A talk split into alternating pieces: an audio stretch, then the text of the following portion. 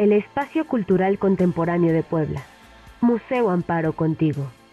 Y me da mucho gusto saludar en estos momentos a Elena Telles. Ella es jefe de biblioteca del Museo Amparo. Elena, buenos días, ¿cómo estás? Muy bien, muy contenta de saludarlos, de estar por aquí. Gracias. Buenos días también. Muy buenos días. Eh, perfecto, pues entonces el tema que vamos a tratar justo en estos momentos es tecnologías en el arte virreinal. ¿Qué nos pueden comentar al respecto? Hola, eh, hoy nos acompaña la doctora Paula Mus. Ella es historiadora del arte e investigadora. Eh, la doctora Paula, junto con el doctor Pablo Amador, son los curadores del nuevo discurso temático de las salas de arte virreinal del Museo Amparo. Eh, hoy Paula nos va a platicar de, este nuevo discurso y en particular de la sala 4 que se titula Tecnologías al servicio de ideas e imágenes y qué mejor que Paula que nos, nos platique de este espacio. Muchas ah, gracias. perfecto, muchas pues gracias doctora, adelante. Muchísimas gracias, pues me da mucho gusto estar con ustedes hoy y estaba escuchando las entrevistas anteriores al programa y justamente escuchaba esta cuestión de las nuevas tecnologías y cómo eso está impactando en el arte. Y me gustaría empezar un poco con esta reflexión de a qué llamamos tecnología, ¿no? Este, hay una escritora que me gusta muchísimo que decía que eh, siempre que hablamos de nuevas tecnologías pensamos en lo que ocurre a nivel virtual y por supuesto pues es en lo que estamos, pero en realidad las tecnologías son las formas en las, en las que las distintas civilizaciones eh, ordenan muchas de las cosas que hacen y pueden presentar ante los demás eh, soluciones, ¿no? Entonces, una pintura, una escultura, una obra en algún soporte material, un papel, pues también es una tecnología, ¿no? Cómo se hacía un papel en el tiempo virreinal o cómo se hacía una lámina eh, en los siglos XVI, XVII y XVIII, nos habla mucho de cómo se están entendiendo las tecnologías. Eh, también la historia del arte ha prestado cada vez más atención al asunto de, eh, y qué bueno que ya estamos viendo las imágenes, ha prestado cada vez más atención a las formas en las que los artistas resolvían las obras. Por ejemplo, en esta imagen que estamos viendo ahora, tenemos como para que un pintor pudiera trabajar, eh, tenía justamente un bastidor sobre el cual tensaba una tela Luego ponía una serie de capas de preparación, que sería esta, esta franja blanca que se ve, sobre esas capas de preparación que además hacían como un impacto entre la tela y los pigmentos que se iban a utilizar para pintar, se limaban y se preparaba justamente para recibir los pigmentos. Luego, en los siglos XVII y XVIII, generalmente se ponía una capa color rojizo para para dar una entonación y luego finalmente el pintor hacía ya la imagen, ¿no? Entonces, en estas salas, en esta sala 4 del museo, lo que estamos intentando hacer es eh, hacer visible al público eh, que esas cosas que no se ven, porque tú cuando ves esta pintura no estás viendo cómo el pintor trabajaba para lograrlo, ¿no? Entonces, creemos que es súper importante adentrarnos un, poquito en cómo además la elección de distintos materiales genera distintas sensaciones. En este muro, por ejemplo, pues, perdón. Sí, e, es muy interesante lo que nos dices, Paula, en un primer momento porque aclara muchas dudas sobre la conceptualización, es decir, eh, que la palabra tecnología no únicamente tiene que ver con estos tiempos, sino que también eh, responde a esta serie de prácticas que pueden eh, pues enumerarse desde mucho tiempo atrás. Así es, ¿no? O sea, las tecnologías cambian con el ser humano y cuando hablamos de tecnologías antiguas, pues tenemos otro tipo de tecnologías, pero siguen siéndolo, ¿no? Y eso me, me, gusta mucho pensarlo así porque son una marca de la civilización también, ¿no? Y se usan para conseguir distintos efectos. Por ejemplo, aquí en este muro vemos como además del lienzo hay pintura que se hace sobre madera, que sería este exvoto pequeñito, y entonces tenemos ahí expuesta una superficie de madera. La madera va a generar una sensación distinta en la pintura que sería este, en este caso, esta pequeña tablilla en donde se está pintando un milagro que una imagen concede a esta persona que está rezando.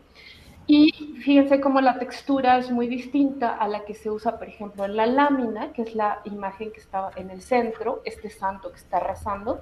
Es una pintura que en lugar de estar pintada sobre tela, está pintada sobre lámina y entonces la tersura de la apariencia final, eh, excepto en las partes en que está un poco desgastada, pues es muchísimo más lisa, ¿no? En la parte de abajo también tenemos una lámina de cobre para que se pueda ver esa tersura. Eh, y en la parte de arriba tenemos una lámina de hojalata.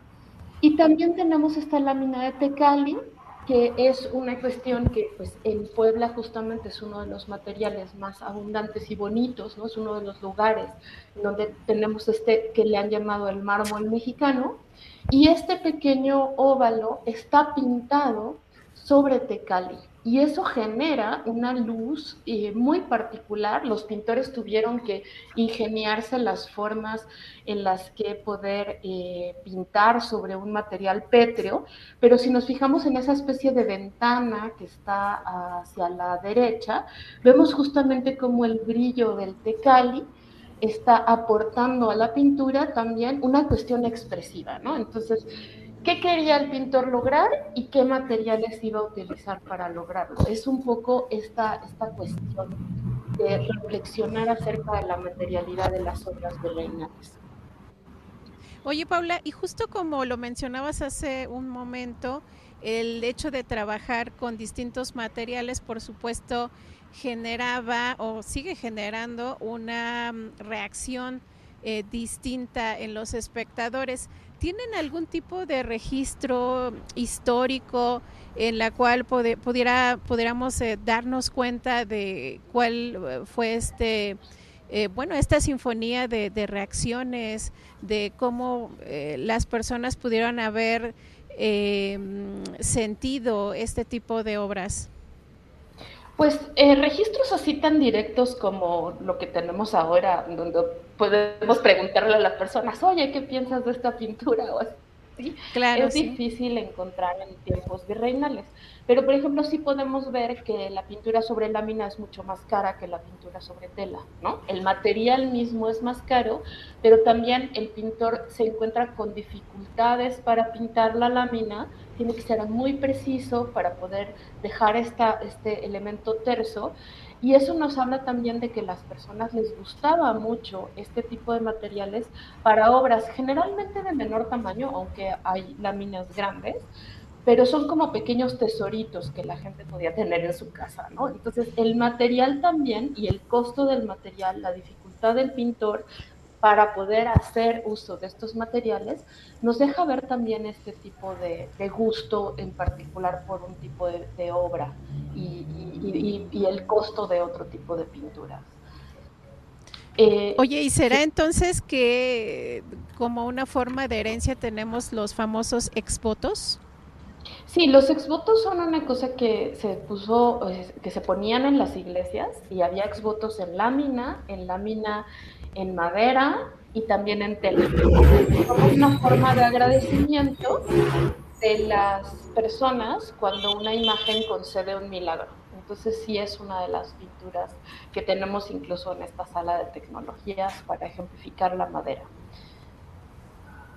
Sí, bueno, y también esto es una forma en la que en la actualidad podemos tener en nuestras casas un, un, un, un recordatorio, ¿no? Como eh, un, un, retazo de, de, la herencia que se llegó mm, a practicar mucho tiempo atrás, ¿no? Este tipo de arte. Claro que sí.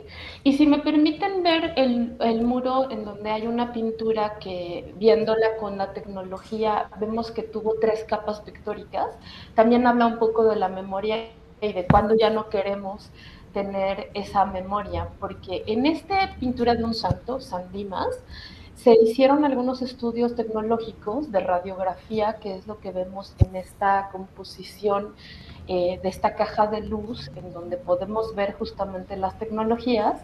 Y si nos fijamos, atrás del San Dimas hay este rostro de un personaje que porque hay una serie de restos de su nombre, sabemos que es el retrato de un personaje. Entonces, cuando nosotros vemos la pintura, se alcanza a ver un poquito que abajo de esa pintura del santo hay algo. Y le empezamos a hacer radiografías. Ahí también, por ejemplo, se ve un brazo, ¿no? Pero lo sorprendente fue que cuando hicimos la radiografía justamente de la zona donde estaría el pie de esta pintura, encontramos que hay otro rostro de una mujer, una monja por la manera en la que está ataviada, pero voltada de cabeza. Entonces lo que tenemos en esta pintura de San Dimas es que primero se hizo una monja, eh, que también tenemos restos del nombre, entonces sabemos que es una mujer de apellido Goitia. Eh, en algún momento no quisieron tener el retrato a lo mejor de la tía, y entonces el señor se manda a hacer sobre el retrato de la tía o sobrina o algún familiar, se manda a hacer un retrato de él mismo, voltean el cuadro y, hacen este retrato. Y también después de un tiempo, no sabemos exactamente cuánto, alguien dice, ya tampoco quiero ese retrato de este señor y ahora quiero una pintura que representa a este santo, San Dimas, que estuvo crucificado al mismo tiempo que Jesús y que es el ladrón que se arrepintió con él, ¿no? Entonces las tecnologías nos permiten ver también cómo hay estos cambios impresionantes. Eh, de gusto o de necesidades de representar a los personajes y cómo a lo mejor un retrato que para nosotros podría ser pues una forma de memoria, como señalabas tú, en un momento puede dejar de ser este, importante para nosotros o a lo mejor se pelearon con la familia o no sabemos qué pasó, ¿no? Pero la pintura se reutiliza constantemente y las tecnologías también nos permiten entender esas historias de la vida de las obras. No, y qué curioso con lo, que acabas de decir, porque, bueno, ahora si uno se pelea con alguna persona, pues la eliminas del Face, ¿no? Lo bloqueas. y, entonces esas eran las formas de, de romper los lazos quizás, ¿no? Y lo interesante es que estas nuevas técnicas que tenemos, ¿no? Estas formas de estudiar las pinturas, eh, tratando de entender las tecnologías, nos rescatan también un poco estas, estas historias de, de las personas que hicieron posibles esas obras. Y sobre todo, como lo acabas de mencionar, estas capas de historia, de narrativas, que, bueno, puedo imaginar que posiblemente también se hacía así, se hacían estas prácticas, porque supongo el material era escaso. Algunos materiales eran bastante caros, ¿no? Y no había que, que, utilizarlos. Y pues en la sala también hablamos un poco de las tecnologías de los muebles, de las incrustaciones de los materiales, de las tecnologías de la escultura, de la importancia del color, eh, entonces, bueno, pues los invitamos a que vayan al museo en estas nuevas eh, relecturas del arte virreinal y se van a poder encontrar justamente algunos de los estudios. Esta es una sala además dinámica porque vamos a estar cambiando el contenido de la sala para mostrar otro tipo de estudios acerca de las obras y que podamos verlos también con este interés material.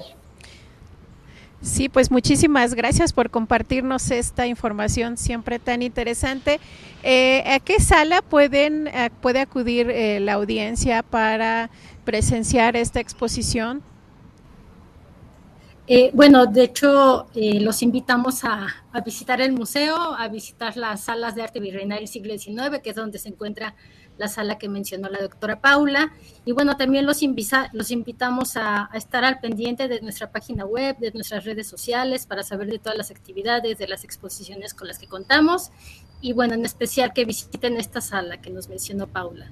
Que es la sala número 4. La 4 la sala número 4, perfecto. Pues muchas gracias a Elena Telles, que ella es jefa de biblioteca del Museo Amparo, y también agradecemos a la doctora Paula Muez por compartirnos eh, pues esta siempre fascinante información sobre lo que podemos encontrar, sobre los distintos mundos que podemos encontrar en el Museo Amparo. Muchas gracias. Muchas gracias. Gracias a ustedes. Hasta luego. Gracias.